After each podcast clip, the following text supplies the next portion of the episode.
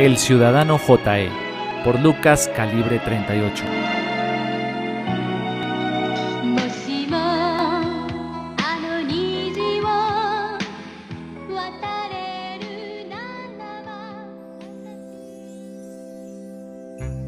Yo nunca me suicidaría, para eso están los sicarios. Deja tu vida en manos expertas. Anónimo. Nuestra historia se desarrolla en los años 80, la década donde empezó el futuro. El mundo se desconectaba de sí mismo y se conectaba cada vez más con la tecnología. Surgía el famoso cantante Michael Jackson, más conocido como Michael Jackson. Los prejuicios morales y sociales estaban a la orden del día, sobre todo si se era un gay positivo. En Alemania el muro se derrumba y Colombia sigue de rumba. Amenizada con bombas a lo largo y ancho de la geografía nacional, cuyo detonante principal se encontraba en el Valle de Aburrá, lugar donde nace nuestro protagonista, JE. Lo llamaremos JE, ya que por razones de seguridad nos pidió no revelar su verdadero nombre. JE vería la luz del mundo el 2 de mayo de 1982, cuatro días después de su nacimiento, 28 de abril. El niño nació dormido, pues padecía de hipersomnia. Su madre, la del niño, al verlo profundo y emitiendo desagradables ronquidos, decide abandonarlo en el acto, aludiendo lo siguiente. Este niño va a ser puro ruido y poca acción, la crianza de JE recae en su abuela, la señora Nori Navas Parada, mujer católica y devota, devota pantanera ideal para desarrollar labores agrícolas. La vida para JE transcurre entre el abandono, vicios, vagancia infantil, demencia en primera infancia, violencia y todo tipo de vueltas bravas que ofrecía aquel barrio de Salsipuedes.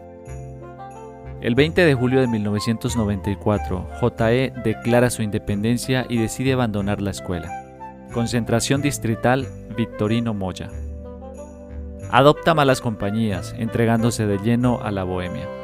Desarrolla su gusto por el licor barato y los cigarrillos artesanales que le provocaban incontinentes ataques de risa. Los fines de semana los dedicaba a sus devociones, María Auxiliadora y el Poderoso. Deportivo Independiente Medellín. Y así, a la Bartola, sin oficio ni beneficio, transcurren los días de este remedo de Juanito Alimaña, cuyo único sueño en la vida era provocado por la hipersomnia. Cansado de ser un don nadie, un día decide que hay que hacer algo con su vida y se integra en un proyecto que daba oportunidad a los jóvenes marginales del Valle de Aburrá, la Escuela para Sicarios y Crimen Organizado San Pablo. Ahí de la mano de sus mentores aprendería todo lo relacionado para sobrevivir en los bajos fondos, pasando por el combate cuerpo a cuerpo con arma cortopunzante hasta la práctica de tiro al blanco desde una motocicleta en movimiento. Gracias a su gran talento para el AMPA, nuestro nefasto personaje es seleccionado por la escuela para desarrollar un importante trabajo de campo. El ajuste de cuentas con un fulano a quien se le olvidó el camino para llegar al puesto público que ostentaba, aludiendo que todo fue a sus espaldas. Como la película de Gary Cooper, a la hora señalada, nuestro personaje nunca llegó a la cita. Según versiones de algunos testigos, el día anterior al evento, JE daba muestras de estar muy nervioso, aculillado, se sentía presionado, fuera de sí mismo, como si no fuera él. Preso de la angustia, recae en la hipersomnia.